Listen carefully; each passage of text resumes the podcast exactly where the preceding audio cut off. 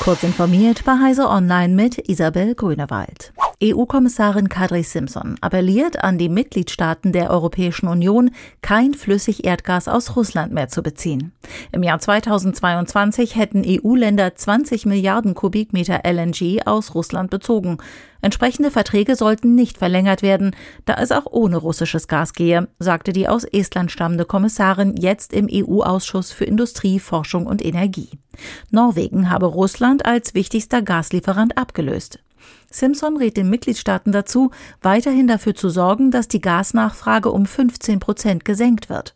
Auch die erneuerbaren Energien müssten massiv ausgebaut werden, um nicht von einer Abhängigkeit von Gas in die nächste zu geraten.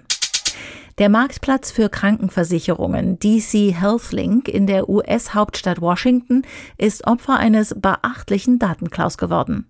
Betroffen sind unter anderem eine große Zahl von Abgeordneten des US-Parlaments mit ihren Familien. Das geht aus einem Brief der beiden Fraktionschefs des US-Repräsentantenhauses an den Chef von DC HealthLink hervor. Die Auswirkungen könnten außerordentlich sein, fürchten der Republikaner Kevin McCarthy und Hakeem Jeffries von den Demokraten. Das FBI habe Datensätze im Darknet erworben, enthalten seien die Namen von Familienangehörigen, Adressen und Sozialversicherungsnummern. Der Einbruch erhöhe das Risiko von Identitätsdiebstahl und Finanzstraftaten, aber auch von direkten physischen Bedrohungen gegen die Abgeordneten und ihre Familien, schreiben die Politiker.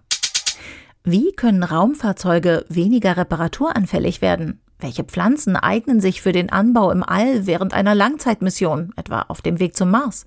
Und lassen sich degenerative Erkrankungen vielleicht besser im Weltraum erforschen als auf der Erde?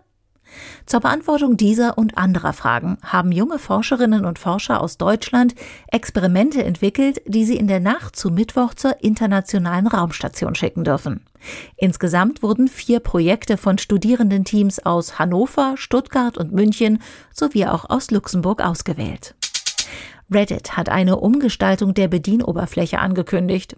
Nutzende des Internetforums werden auf der Startseite künftig zwischen einem Feed für Read und Watch wählen.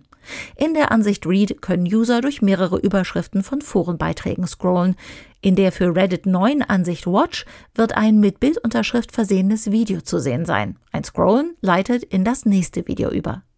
Eine Erklärung für die Umgestaltung von Reddit ist der Erfolg von TikTok. Zudem sollen überflüssige Elemente in der Bedienoberfläche entfernt werden.